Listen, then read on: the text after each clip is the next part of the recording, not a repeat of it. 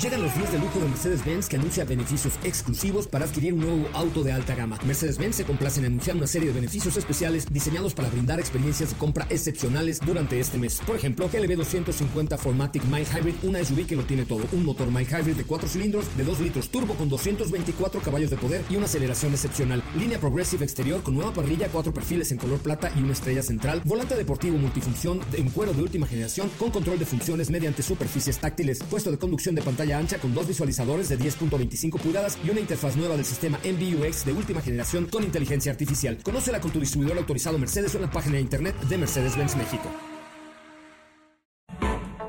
MBS Radio y el Dr. Zagal han dispuesto una generosa y elegante mesa para celebrar este banquete.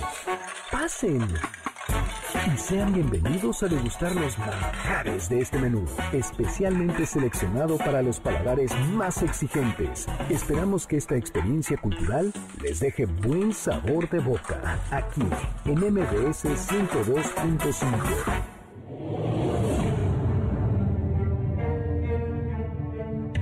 ¿Desde cuándo existe la cancelación y la censura histórica? ¿Cómo lidiaban los romanos con personajes incómodos?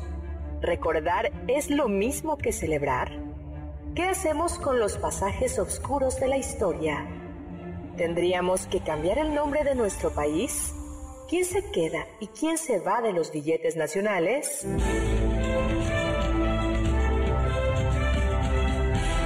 Hoy hablaremos de mutilación de estatuas romanas, el Papa Formoso, Heróstrato, alternativas al nombre de Colombia, un nuevo nombre para América, el Metro Villa de Cortés, nombres innombrables y otras correcciones políticas.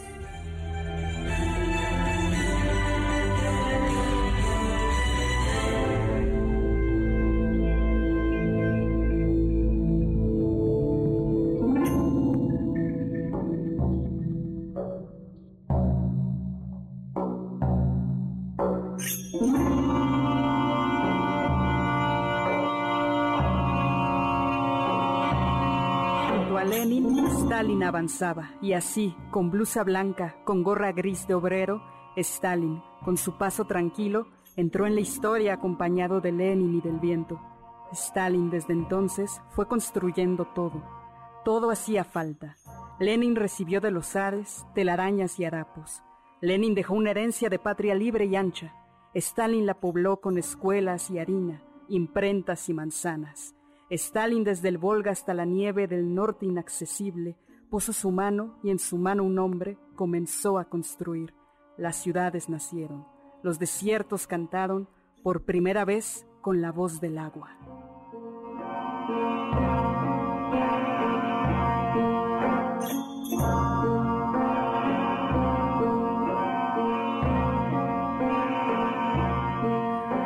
Amigos del banquete, bienvenidos a esta mesa de incorrecciones políticas, nombres innombrables y pues alguno que otro pasaje obscuro en el cual pues vamos a entrar en debate a ver quién se queda en la historia, quién se queda en los billetes nacionales, qué estatua dejamos intacta, qué otra podríamos meter un almacén, pero bueno. Yo soy Carla Aguilar, bienvenidos. Está conmigo Uriel Galicia, Lalo Rivadeneira y por supuesto el doctor Héctor Zagal. Hola, hola, ¿qué tal? ¿Cómo están? Se escucha perfectamente bien. Estamos en este programa sobre nombres políticamente incorrectos. Gracias, Carlita, ¿cómo estás? ¿Tú qué piensas de los nombres políticamente incorrectos?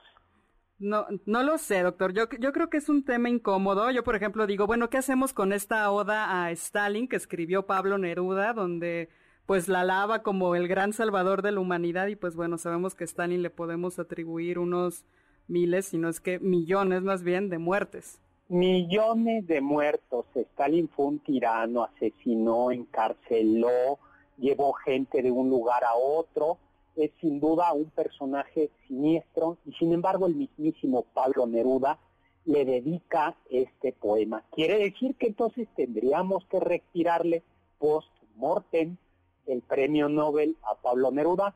Hola Uriel, ¿cómo estás? Estamos bien, ¿qué tal usted doctor? Bien, bien, bien, bien. Pues muy bien. Y tenemos como siempre, iba a decir al elegante y distinguido, pero no, ese título solo le corresponde a Carla Aguilar. Eh, tenemos aquí al siempre conspicuo Eduardo Rivadeneira. Oye Eduardo, ¿cómo estás? Bien, bien, doctor. Oiga, estaba escuchando esta obra de Stalin y yo digo, sigo tantas cosas tan buenas, ¿por qué nos cae tan mal? ¿No? Eh, es más, solo deberíamos de hacernos todos comunistas porque suena muy bien lo que decía Pablo de Dura. Y Pablo de Dura hablaba muy bonito, así que seguramente tiene la razón. Exactamente, no contó con que la Unión Soviética estaba quebrada y además millones, millones de muertos. Estaba, prohibían, no, era un desastre aquello. Unos cuantos muertos por el bien de la sociedad, doctor, no, no estaría tan mal, ¿no? Oye, no digas eso. Cancelado. Te, vamos a, te vamos a cancelar de inmediato. Vamos a añadirte a esta lista es el bien mayor, doctor. Y te vamos a te vamos a cancelar de inmediato. Las opiniones vertidas por los miembros de esta mesa son opinión exclusiva y responsabilidad de los participantes en ella. Como en frutas y verduras no incluye baterías. Oye, no, no, no, a ver, acláralo porque si no... No, no, yo me estoy, estoy siendo sarcástico. Eh, no, por fue un periodo de terror eh, durísimo de, de la posguerra que además duró muchísimo tiempo, ¿no? Eh, claro, murió en su cama. Stalin murió en su cama. Es uno de esos tiranos como Mao Zedong que murió cómodamente en su cama. Ayer platicaba con unos amigos y entonces comentando, eh, teníamos una reunión de estas, un whisky por Zoom, aunque el whisky es real, porque el, único el único whisky bueno es el real, pero teníamos una reunión por whisky Zoom y uno de ellos articuló esta frase, toda persona fallece dos veces, cuando le cerramos los ojos, cuando cierran sus ojos y cuando dejamos de pronunciar su nombre. Me lo olvido. Eso es cierto, doctor. O sea, habrá un día, por ejemplo, banquete del doctor Zagal ya no exista y entonces yo habré fallecido. A lo mejor va a ser. No, mientras nos lleven en sus corazones y en sus dispositivos, escuchen nuestros programas en el podcast, el banquete jamás va a morir, doctor. Eh, sí, se va a llamar el banquete de Carla Uriel y Rivadeneira. Y entonces, bueno, pues este es un tema muy importante, ¿no? Es un tema real. Eh, desde toda la, desde la historia de la humanidad, desde Roma ya existía algo que se llamaba la damnatio memore, que era eliminar el nombre de un personaje célebre como un emperador o algún miembro de la familia imperial, y era no solo olvidarlo, sino literalmente borrar su rastro. Pero esto ha pasado ahora, ahora se ha convertido en un tema eh, pues denunciamos a alguien en redes, hay nombres que, que parece que sean revisados. ¿Tú le vas a los Redskins de Washington, Lalo?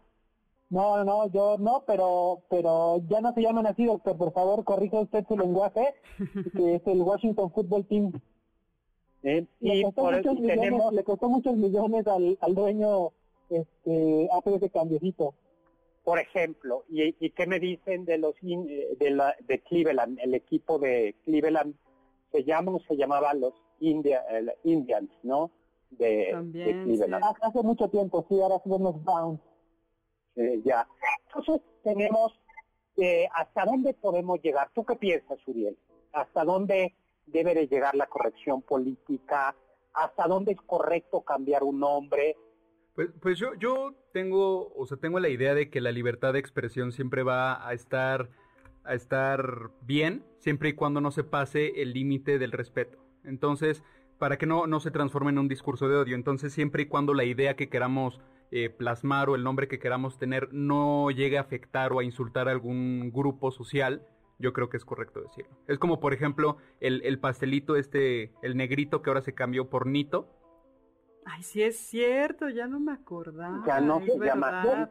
Yo, lo que no, ya ha habido casos, hubo unos tenis de Umbro que se les ocurrió un nombre, fueron ocurrentes los de eh, los de publicidad, y los le pusieron Cyclone o Cyclone con Z. Y oh error, ese era el gas con el que se ejecutaba a los presos en el campo de concentración, en los campos de exterminio nazi. Y entonces la comunidad judía protestó por, por, eso. Pero vea, doctor, por eso es importante no dejar de lado la historia, porque entonces se cometen ese tipo de errores, ¿no? O sea, la historia siempre tiene que estar presente también para no caer en errores involuntarios. Así es. Yo ahí tengo, digo, ¿por qué, por ejemplo, le cambian el producto, el nombre del producto negrito y dejaron la cerveza indio? ¿No? O sea, ¿qué tiene? no, la, la van a tener que cambiar. En algún momento, ¿no? Pero ¿cómo le van a poner? Pues, pueblo originario. Pueblo originario, la cerveza, pueblo originario. Mm. Sí, porque no puede ser uno, además, porque sería ponerlo por encima, ¿no?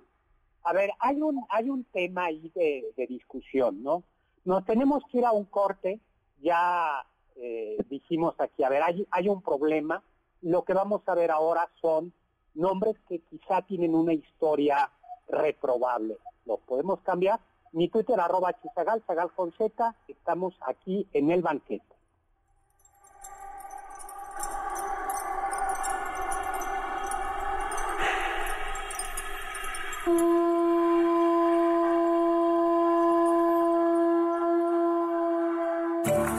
Del diccionario del doctor Zagal. Antiguamente, la difamación, del latín difamare, significaba simplemente expandir un rumor o una noticia. Actualmente, la difamación consiste en poner a alguien en bajo concepto y quitarle su buena reputación.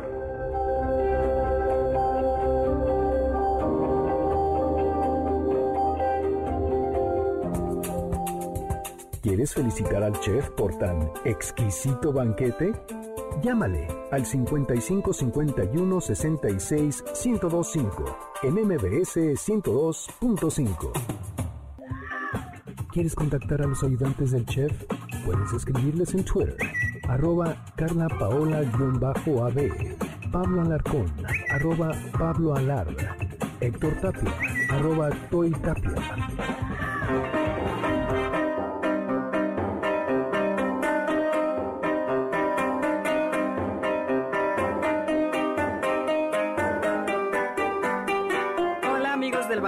Bienvenidos a esta mesa de innombrables y otras incorrecciones políticas. Yo soy Carla Aguilar, están conmigo Lalo Rivadeneira, Uriel Galicia y por supuesto el doctor Héctor Zagal. Oye, pues un gustazo estar con ustedes. Tenemos aquí un tema filosófico, ¿no? ¿Hasta dónde es correcto preservar la memoria de alguien que ha hecho daño? Vamos a que ha hecho daño o que es una mala, una mala persona o un antihéroe, vamos a decirlo así. Eh, nota personal, nos dice, yo iba a una escuela de natación que se hacía llamar Club 33, ¿no? Tiempo después me enteré que así se hacía llamar un club nazi. Mira, buen punto. Juan Manuel, presente como cada sábado.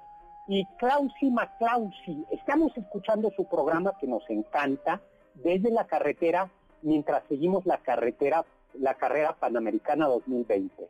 Me gustaría mandarle un saludo a Pepino, que es su súper su super fiel seguidor, y eh, le mandamos también otro saludo a Pepino y otro saludo a Humberto Martínez, que nos está escuchando, cómodo, como no, a Mario Urbina, que nos pide que hablemos de la rivalidad científica entre Tomás Alba Edison y Tesla. Esa hoy, como dicen, hoy te la vamos a deber, no vamos a hablar de esta. Y luego, camarada Sebanovsky, la cerveza indio, si mal no recuerdo, se llama Cuauhtémoc y se cambió de nombre por el modismo popular indio, porque el, el modismo popular indio entonces hacía ver, ahí, a ver, eh, habría que ver cuál sería la propuesta de la empresa, ¿no? Pues muy bien. Eh, entonces, ¿cuál es la diferencia entre recordar, conmemorar, celebrar, homenajear? ¿no? Eh, ese, es el, ese es el punto, ese es el punto. Los nombres sin duda sí importan. La pregunta es hasta qué punto importan. Pero como les decía, los romanos tenían esta costumbre, damnatio memoriae, que era en, la, la, en ocasiones el Senado podía, de Roma, podía mandar destruir monumentos e inscripciones que conmemoraban a los enemigos oficiales del Estado. Literalmente se les borraba del mapa. Su cumpleaños se dejaba de celebrar y se celebraba incluso el día de su muerte. Y el primer nombre mm, eh, dejaba, podía, podía, tenía que ser prohibido. A ver, Lalo Rivadenera, lúcete.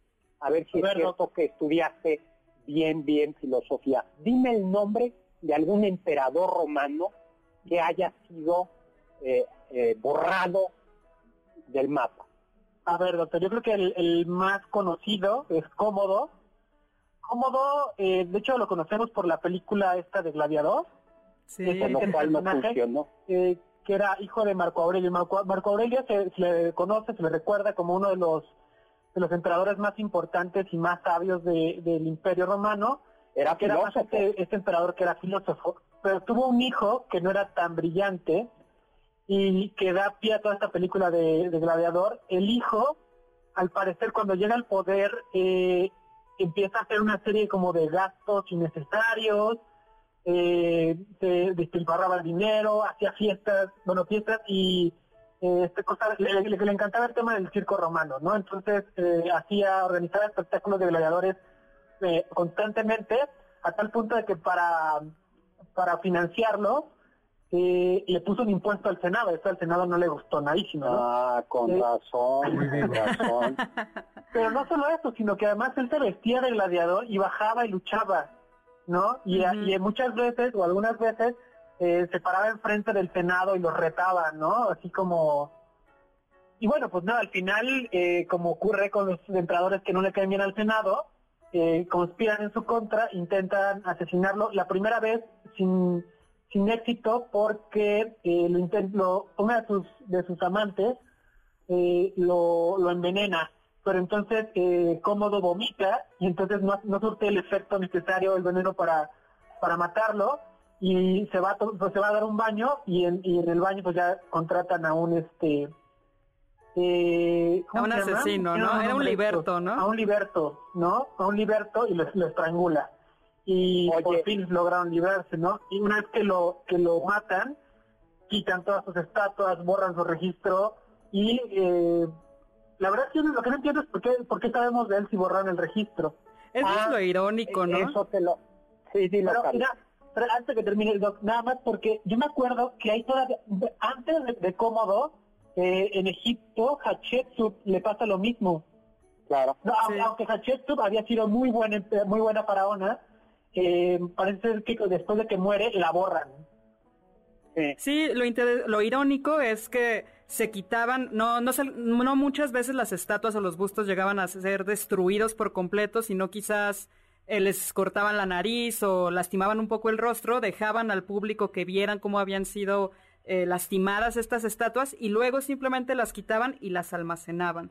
Entonces, se conservaron. Se conservaron, eso es lo irónico, que se conservaron mejor que aquellas que se quedaron a la intemperie. Yo tengo dos preguntas. Eh, o sea, yo, yo tengo entendido que, que, los únicos registros que quedaban de estas personas que eran malas o crueles, eh, pues son como registros haciendo alusiones a lo, a, lo a lo crueles que fueron, como por ejemplo es el caso de Calígula. Pero, este, o sea, ¿solo quedan estos registros de cómo fueron malos emperadores? ¿O también hay algún registro? O sea, ¿cómo, cómo podemos saber de su historia? Esto es bien, importante lo que estás contando, Uriel. Porque en realidad no es que fueran crueles, porque los romanos eran crueles. Yo creo que es lo que decía Lalo. Si se peleaban con el Senado o con los, o con los nobles o con el, con el que tenía el poder, el problema es que el que tenía el poder luego se, se, vengaba. y la venganza era quitar. Eso, pero sí es cierto que buena parte de la biografía de estos emperadores, como la de Calígula y la de Nerón, depende de lo que de algunos historiadores como Suetonio. Y Suetonio es bien sabido que era amigo de Dion Casio también, que es otro historiador, que eran, se conoce como historiadores senatoriales es decir, historiadores que simpatizaban con el Senado de Roma. Y por eso nos dan esa versión, que es la versión de Hollywood, de Calígula, de Nerón, como depravados. Entonces sí es cierto, lo que se conservó de ellos sobre todo, en, al menos por la mayoría de los historiadores, es una versión bastante negativa. Alguien ha, habido intentos de reivindicar, por ejemplo, la, la, memoria de Nerón y decir tampoco fue para tanto, ¿no? En realidad el pueblo le tenía casi sin cuidado. Pero eso no lo sabemos porque pasa, sí, pues porque las fuentes, las biografías que nos llegaron son, son este, tendenciosas, ¿no? Entonces sí importa quién está contando la historia. Por eso a veces también hay que investigar más allá de los libros de historia de quién fue el historiador. Exactamente, quién le pagó, dónde le publicó, etcétera, etcétera. Yo creo que eso es bien, bien, bien importante, ¿no? Por cierto, cuando escribe su novela. ¿A mí? Ay, Lalo, este, otra vez. Bueno, había que poner el dedo en la llaga, doctor, para que la gente se, se sienta ahí que, que aquí no que aquí no somos subjetivos. No, pues yo, ¿qué te puedo decir? No, no puedo decir, pero soy financiado por instituciones oscuras mm. para poder escribir novelas como La ciudad de los secretos, ¿no? O El Inquisidor. Ah, sí, bueno. Y ahora, lo que sí es cierto es que hoy las redes son muy bravas, ¿no? Las redes son muy, muy, muy, muy bravas en Twitter, pero no solo con los vivos, sino con los muertos. Eh, pero Cada semana hay un nuevo, una nueva persona non grata, ¿no? Sí, Twitter es una guerra constante de personas. Sí, pero incluso er, eh, personajes que fueron antes buenos, ahora son malos, héroes que son se les quita la costra de bronce, pero yo creo que eso tampoco es nuevo, ¿no? Nada. ¿Cómo, tú, ¿Cómo lo ves, Carlos? No, o sea, los hilos de Twitter y todas estas peleas que nos echamos son nada con los juicios que se echaban contra los papas, doctor. Yo encontré, A ver, eso? Yo encontré algo conocido como el concilio cadavérico que se hizo en contra del Papa Formoso, que fue papa entre 1800, eh, perdón, entre 891 a 896 y el Papa Formoso... ¿Qué pasó? Pero qué nombre tan feo, Formoso. Formoso. pero, pero, ¿cumplía con su nombre? ¿Era formal y hermoso o solo tenía forma de oso? yo, creo que, no, yo creo que... Quizás eh, no, no era gordo. Bueno. Formoso. Ay, Uriel, Uriel, Uriel. Eh, decías, Carla, antes de que este, escuchábamos. De que nos entrara esta duda de, del aspecto de este papa pues él al final, bueno, cuando llegó al papado, tenía, había muchos intereses que estaban en su contra y entonces él tenía que elegir si le hacía caso a la gran familia más poderosa y eh, peligrosa para los estados pontificios entonces, que eran los Spoleto, que querían quedarse con el trono de Italia y pues ya una vez que estuvieran ahí, hacer todo por invadir los estados pontificios. Y Formoso primero cedió, coronó a uno de los hijos de los Espoleto como emperador, pero cansado de su ambición decidió mejor llamar a un rey carolingio de, por la zona de Germania, lo coronó, pero lamentablemente este rey al que coronó estaba enfermo, algunas fuentes dicen que era epiléptico, otros casi casi como que nada más se le bajó la presión y le dio miedo y se regresó a Germania y Formoso muere. Pero la familia Spoleto, pues claro que se había sentido mucho porque los había quitado del poder, y nueve meses después de que había muerto Formoso, exhuman su cuerpo, lo llevan a un tribunal, lo visten con... O sea, a ver, sacan, sacan el cadáver. Sacan el cadáver, nueve meses después lo exhuman, lo visten como, como pontífice y lo acusan de varios crímenes que iban en contra de la ley de la ley de la iglesia en ese entonces y una vez que lo encuentran culpable lo desvisten, lo, lo visten como civil, como un cualquiera, así como un vagabundo, le cortan los tres dedos con los que oficiaba y bueno, ustedes vayan a imaginarse todo lo que le hicieron antes y lo lanzaron al río Tíber. Qué bonita la Edad Media, ¿eh? Qué bonita. Hermosa. No, pues, pues, pues nos tenemos que ir a un corte eh, y le mandamos a Héctor Tapia que nos manda un saludo desde Querétaro y ya veremos cómo también Santiago de Querétaro es un nombre políticamente, políticamente incorrecto.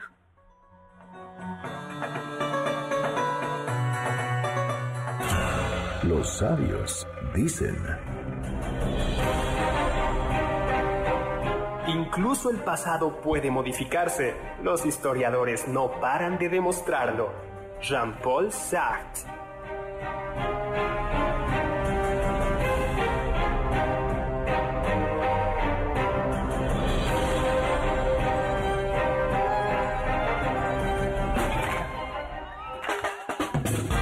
¿Disfrutaste alguno de nuestros banquetes? ¿Quieres volver a degustar algún platillo? Escucha el podcast en mbsnoticias.com.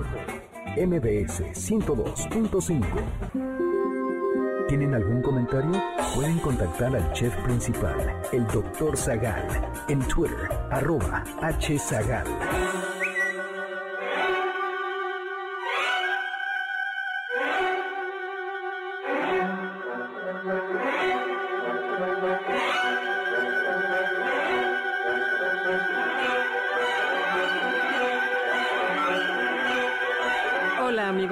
Bienvenidos de vuelta a esta mesa de revisiones históricas. Nosotros estamos ahora como las valquirias, viendo a quienes llevamos al Valhalla y quienes se quedan ahí tirados, quienes sí son dignos de ser recordados en la historia y quienes no.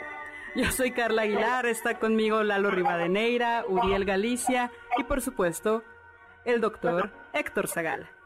Lalo está contento que porque tú escogiste la música, Lalo. No, no, no, solo quiero decir, no, lo escuché Carlita, que siempre es una, es una selectora buenísima de, de piezas, pero quería decir que Wagner es un innombrable para Nietzsche, por ejemplo. Ah, cierto. Pero eso es porque le bajó la novia, ¿no? No, era porque porque traicionó el, el al superhombre, porque Así traicionó, es. porque escribió el No importa si nunca has escuchado un podcast o si eres un podcaster profesional. Únete a la comunidad Himalaya. Radio en vivo. Radio en vivo. Contenidos originales y experiencias diseñadas solo para ti. Solo para ti. Himalaya. Descarga gratis la app. El Parsifal. es el Parsifal y entonces dijo, "No, tú ya te corrompiste por por esta por el cristianismo. exactamente." Sí, según Nietzsche, Wagner se echó a perder cuando se acercó al cristianismo. Pero parece que fue un lío de falda, en realidad. un Sí, ¿no? A, a Nietzsche Por le Salomé, gustaba Cosima. Es que es que Nietzsche tenía líos de faldas por todos lados, ¿no? Sí. Ay, y al final no le fue tan bien al Nietzsche. Muy superhombre en teoría, pero pues como que Tenía no era sífilis, ¿no? Al final Sí, meses sufriendo por la sífilis y únicamente siendo ayudado y cuidado por su hermana. sí. Una relación Pues muy extraña. Estamos contentos y le mando un saludo a Ricardo Sánchez y a su maestra, a su mamá, la profesora María Elena Padilla. Señora profesora María Elena Padilla, un abrazo. Yo aprovecho para mandarle un gran saludo a mi maestra, eh, la maestra Marta Quijano. Le mandamos también un saludo a Alex Casi, que nos dice que la tira Memín Pinguín eh, sería terriblemente eh, incorrecta desde el punto de vista político hoy, Totalmente. eh, por un lado, eh, su mamá le llamaba a Memín Pinguín negro y además un, en un capítulo sí y otro no, le pegaban con una tabla. Chava Láser, saludos doctor, voy con mi mamá y mi hermano escuchándolos en mi coche. Muy buen programa como siempre, muchísimas gracias. Muchos saludos. Eh, También saludos nada. a Ulises Ricardo, que siempre nos escucha todos los sábados. Saludos a Rosa María Montaño Reyes, que nos está escuchando desde Querétaro. Y por supuesto, también saludos a la familia Martínez Lascano, que también nos está escuchando. doctor, Ahora, a mí lo que me impresiona, a veces nosotros creemos que somos como a- aquí los jóvenes millennials, bueno, en realidad yo creo que los mi- tú eres millennial, Lalo, me parece que ya no, no, no, no, no, paso. no, no según- paso, lo decía por la edad. Es que según sí, pero yo no me siento millennial. No, es- Pero es que es un eh, concepto debatible, todo, ¿no? Todo depende. Tú sí eres millennial, Uriel. Ah, sí, Híjole, es que no sé, porque hay, hay, hay algunas fechas que dicen como, no, pues a partir de los del 96 ya son millennial, pero luego del 98 también son millennial. O sea, no, nunca sabremos. Yo soy de la generación perdida. Yo no sé qué soy. y Carla es de la generación selecta. Bueno, pues ahora estos millennials hacen todo por hacerse famosos, ¿no? Estos retos salen semi-encuerados en redes sociales, hacen todo tipo de... de No, por favor, no nos critique mucho porque no, o sea, sí nos caen bien, sí los queremos, de verdad. ¿no?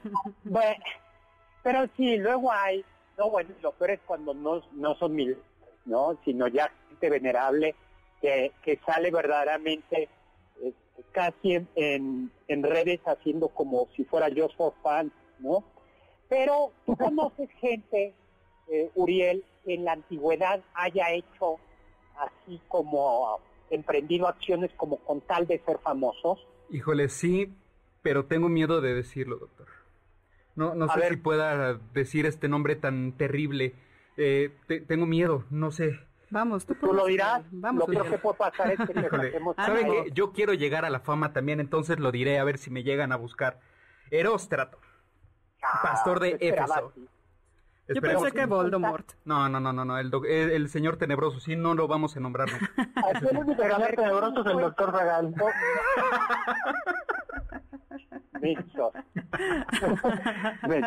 bueno, ya, a ver, seriedad.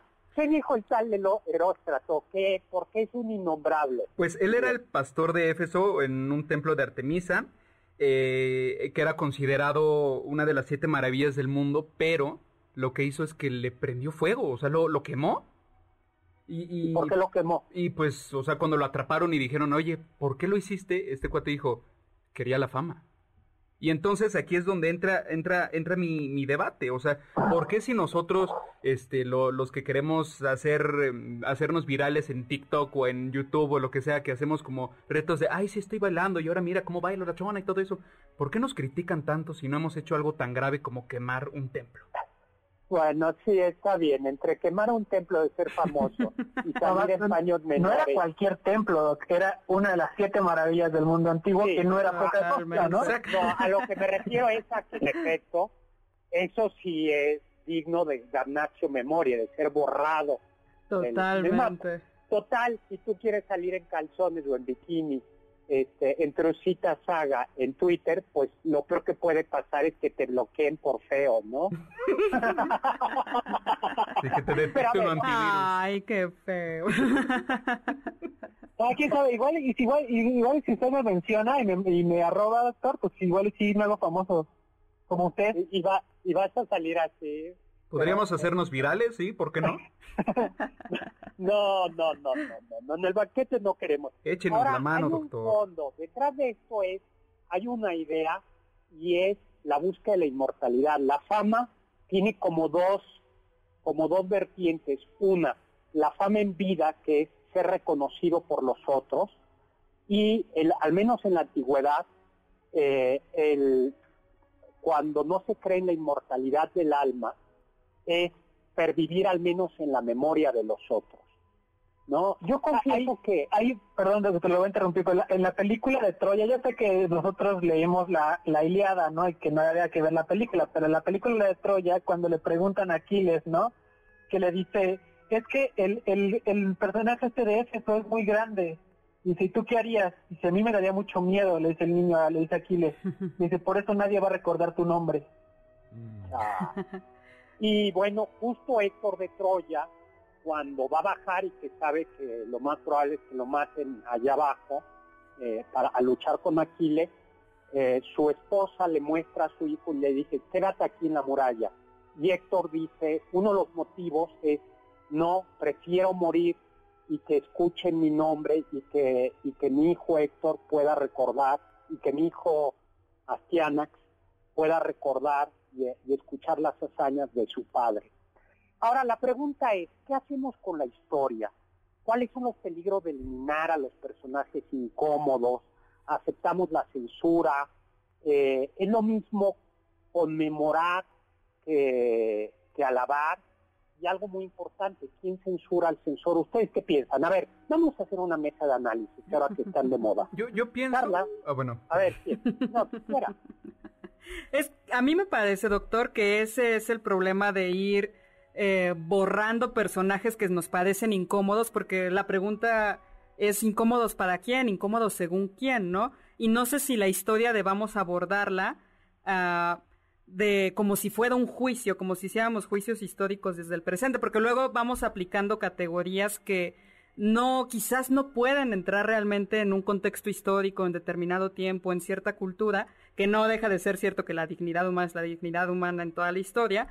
Sin embargo, me parece que cuando nos acercamos a la historia debemos hacerlo sin juicios morales, sino más bien para aprender de ella y decir, bueno, ¿qué no debemos hacer ahora? ¿Tú qué piensas, Uriel? Exacto, yo, yo tenía más o menos la misma idea, o sea, ¿por qué tendríamos que eliminar a algún personaje incómodo o alguien que cometió muchos errores, si lo eliminamos de la historia, entonces no estamos aprendiendo de qué es lo que les pasó en ese momento y qué nos podría pasar a nosotros. Si nosotros no aprendemos esos errores de la humanidad que, pues, que ya pasaron, mm, tenemos el riesgo de cometerlos otra vez en el futuro. Entonces. Ahora, yo creo que el punto no es borrarlos, ¿no? Sino decir eh, lo que algunos dicen es ¿por qué voy a tener la estatua de Cristóbal Colón?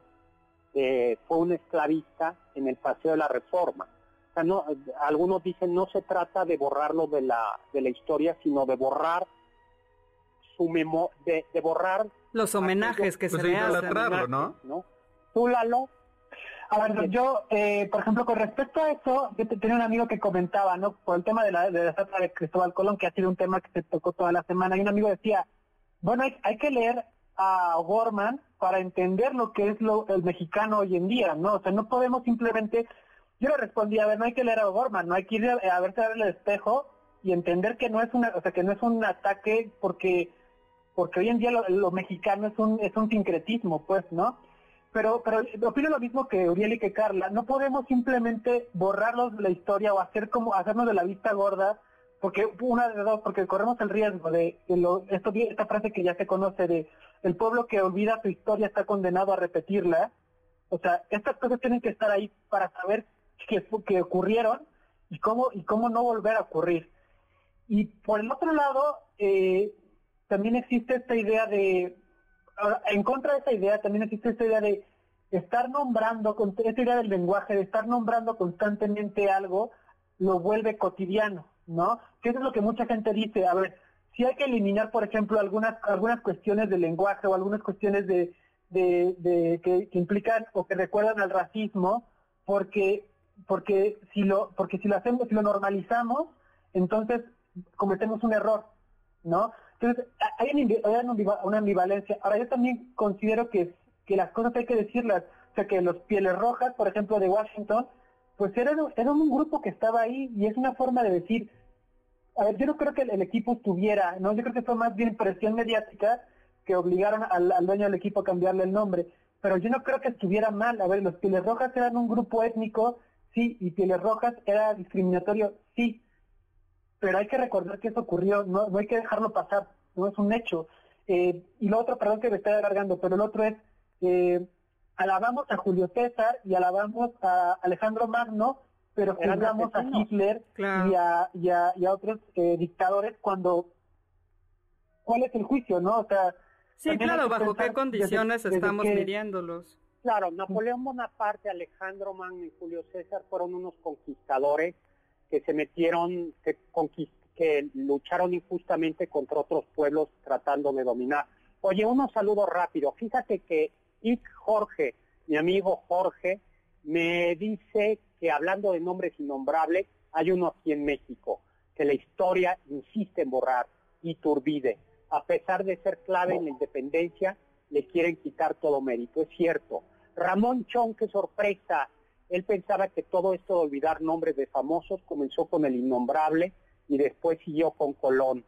Eh, y que se da cuenta. Un abrazo a todos de que esto tiene historia y de se da cuenta que tiene mucha, mucha más historia. Pues nos tenemos que ir a un corte y platicamos si quieren de los estereotipos. Mi, Twitter arroba hzagal, zagal con z, pregunten. Eh, estamos en Facebook, y también tengo un canal de YouTube, Doctor Zagal, que produzco junto con Eduardo Rivadeneira.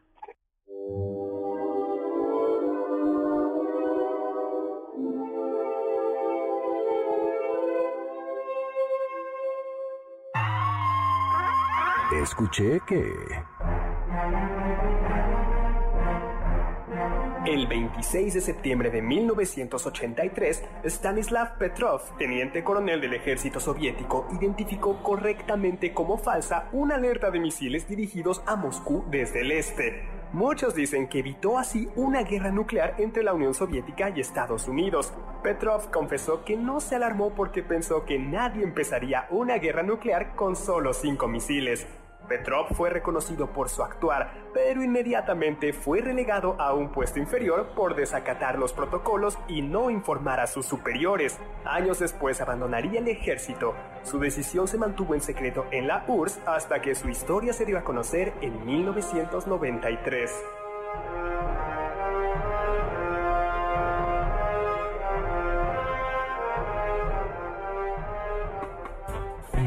Contacto con nosotros en nuestra página de Facebook, Doctor Zagal. Ya volvemos a este banquete después de un ligero entremés comercial. ¿Listos para el siguiente platillo? Quédate con nosotros. Aún hay mucho por picar y la promesa sabrosa, el postre. Hay quien dice que... El 16 de enero de 1918, en la Rusia gobernada por los bolcheviques, se organizó un juicio en contra de Dios, representado por una Biblia en el banquillo de los acusados. Entre los crímenes figuraban desastres naturales, humanitarios y pecados de los miembros de la Iglesia. Los defensores de Dios, el acusado, abogaron por la absolución argumentando que el creador sufría demencia. Después de una breve deliberación, el tribunal encontró culpable a Dios y se dictó la pena de muerte. Al día siguiente, un pelotón disparó contra el cielo de Moscú.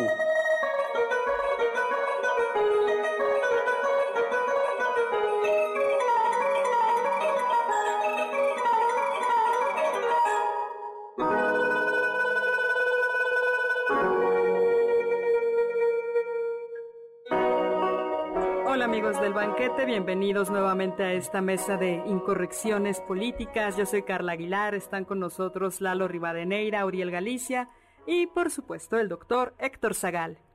Pues estamos aquí de regreso, un gustazo estar con ustedes.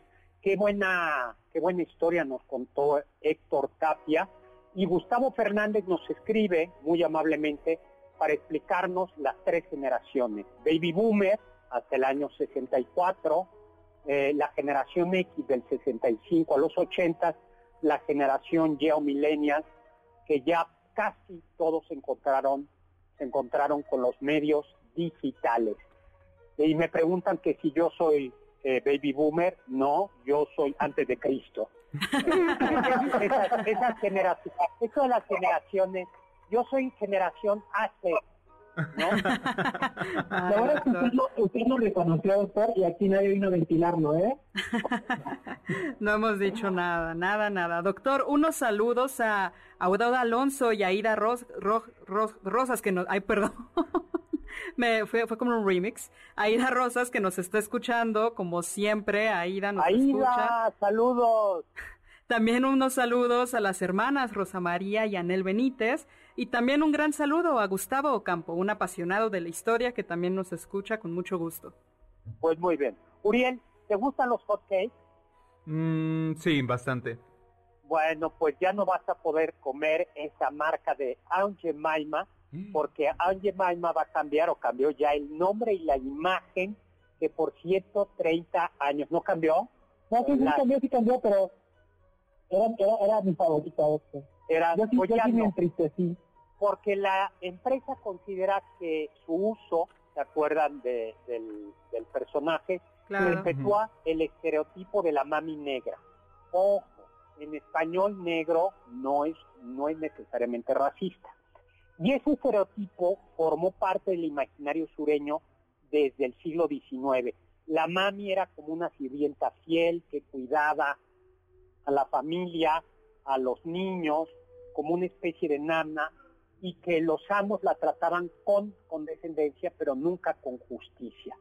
Y el modelo para Anne Maima fue Nancy Green, quien nació en esclavitud y que ya libre luchó por la igualdad. Pero no solo eso. Eh, si ustedes alguna vez escucharon Negrito Sandía de Cristi, de Francisco Gabilondo Soler. Exactamente. Temo decirles que también se trata de algo políticamente incorrecto y un estereotipo. En el sur, cuando los eh, cuando los negros consiguieron su los esclavos negros consiguieron su libertad, muchos de ellos se dedicaban a cultivar y entre otras cosas a o, eh, productos a cultivar sandía que vendían. y entonces, en, afuera de los pueblos. Y entonces los blancos decían que los negros eran flojos, lujuriosos y que se contentaban con comer sandías y que hasta ahí llegaban sus aspiraciones, ¿no? Pero, hablando de, canciones infantiles, entonces también estaría incorrecto la, la, canción de Cepillín y el bosque de la China, ¿no? Porque hay una parte que hace como una especie de rap de, a ah, chinito, quilito, lico, chinito, no que el fruta, no que el verdula, yo solo quiero comer la luz. O sea, entonces eso también estaría un poquito... Pues sí, este, también. Y la patita que era que era maltratada por su esposo y la muñeca fea, ¿no? Por discriminarla porque era fea. Bueno, o sea, también el, rey de chocolate. El rey de chocolate, claro. de cacahuate. Porque era gordo, era barrigón, ¿no? Y no lo quería la princesa caramelo. además era alto en grasas saturadas y azúcares. ¿No? Bueno, oigan, no, pero a ver, yo sí creo yo sí creo que las palabras importan y sí creo que hay estereotipos que hay que borrar. Claro. creo que hay una diferencia entre conocer la historia y rendir homenaje. Eso, eso sí me parece importante. Pues, mm, digo, voy a decirlo, voy a adelantarlo. A mí me parece impensable que el día de hoy haya un aeropuerto que tiene el nombre de un presidente siniestro. ¿Que es cuál? El aeropuerto Gustavo Díaz Ordaz en Puerto Vallarta. Pues Puerto Vallarta. Por ejemplo, o me parece también que hay, creo que hay una vía José López Portillo, ¿no? Después de que fue un personaje que reprimió, antidemocrático, corrupto, que, quebró al país, tiene todavía su vía López Portillo. Y no, eso me parece fuera de lugar. Doctor, yo había escuchado que, por ejemplo, hablando de personajes incómodos que llevamos en nuestro bolsillo, Sor Juana tenía esclavos, convivió con esclavos en las haciendas que eran de sus abuelos y que posteriormente su madre trabajó, pero ella vivió con esclavos negros y mulatos. Pero no eran amigos. no solo eso, sino que en el convento tenía una esclava. O sea, la que, hacía, ah, la que hacía de comer de verdad. y ella sí decía, yo me voy a estudiar, tú ahí quédate haciendo... La que hacía rompop y la cajeta era su esclava negra, no era... Era mulata, ¿no? Que era mulata. Era mulata, ¿no? Sí, sí. pues por ejemplo, ahí ¿qué, ¿qué podemos hacer, no? También otro que tenemos en nuestro bolsillo, Nezahualcóyotl, no era para nada gay friendly, en las ordenanzas que, que implementó durante su gobierno, la decimotercera dice, explica cómo se debe... Eh, ejecutar, a los sodomitas, al activo y al pasivo. Al activo nada más lo entierran vivo y pues al pasivo ah. lo evisceran vivo. Ah, evisceran es le sacan todo por por el recto. Pero, nadie nadie va, o sea, nadie dice eso, ¿no? Exacto, nadie dice eso. Como nos cae bien porque era buen poeta. Y, que además el poema que no sabemos de él resulta que probablemente ni era de él. El del canto, el censón. Ajá, pero amo más a mi hermano, el hombre. Mientras, sea homosexual. Mientras sea heterosexual, viril, exactamente. Pues entonces habría que cambiarle el nombre a Ciudad Nezahualcóyotl y quitarlo de los billetes. Nos tenemos que ir a un corte. Ya nos comimos el programa, doctor, ya... Ya no es corto, doctor. Ya no es corto, ah, doctor. Bueno, pues ya. Ya es corto de pues una semana es corto de una semana. Así es, regresamos en una semana. Muchísimas gracias, Carla, muchísimas gracias, Eduardo Uriel, muchísimas gracias, a, Memo Guerrero, que hoy nos ha estado eh, en cabina. Memo, muchísimas gracias, un saludo a Juan Carlos y gracias. Gracias a Carmen Cruz Larios y a Héctor Tapia en cabinas, en controles Ernesto Montoya. Los dejamos con el siguiente programa Balones al Aire con Eduardo Chabot y todo su equipo. Y los dejo con Can sapereaude, atrévete a saber.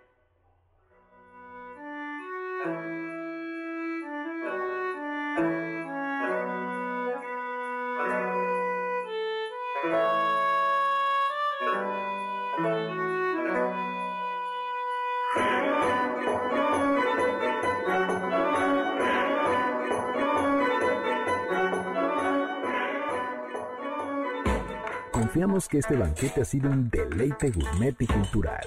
Gracias por escucharnos y nos esperamos el próximo sábado con una deliciosa receta que seguro será de su agrado. MBS 52.5